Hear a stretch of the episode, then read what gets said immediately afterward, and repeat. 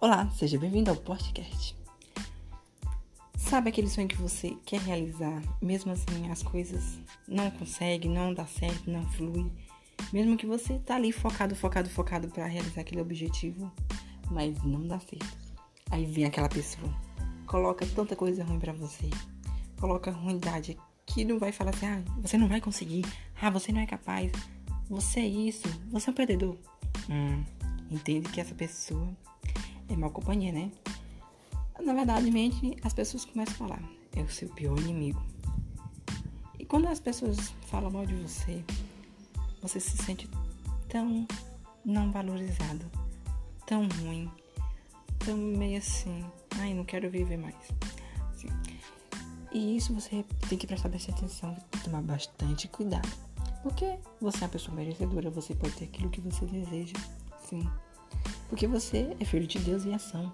Então, não se olha para a opinião alheia, não ouve a opinião alheia, porque isso não vai, não cabe você.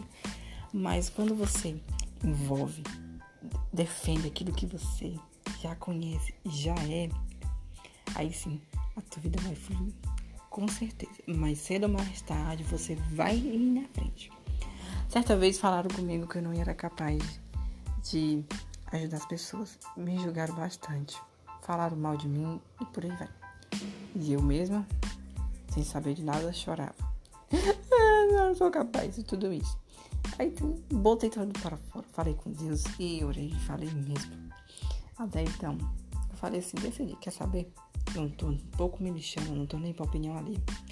Eu vou cuidar da minha vida e vou em frente. Aí eu consegui.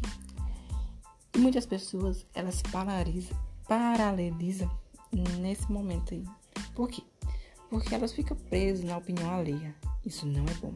Porque quando você fica preso na opinião alheia, você acaba ficando parado, não se valorizando totalmente.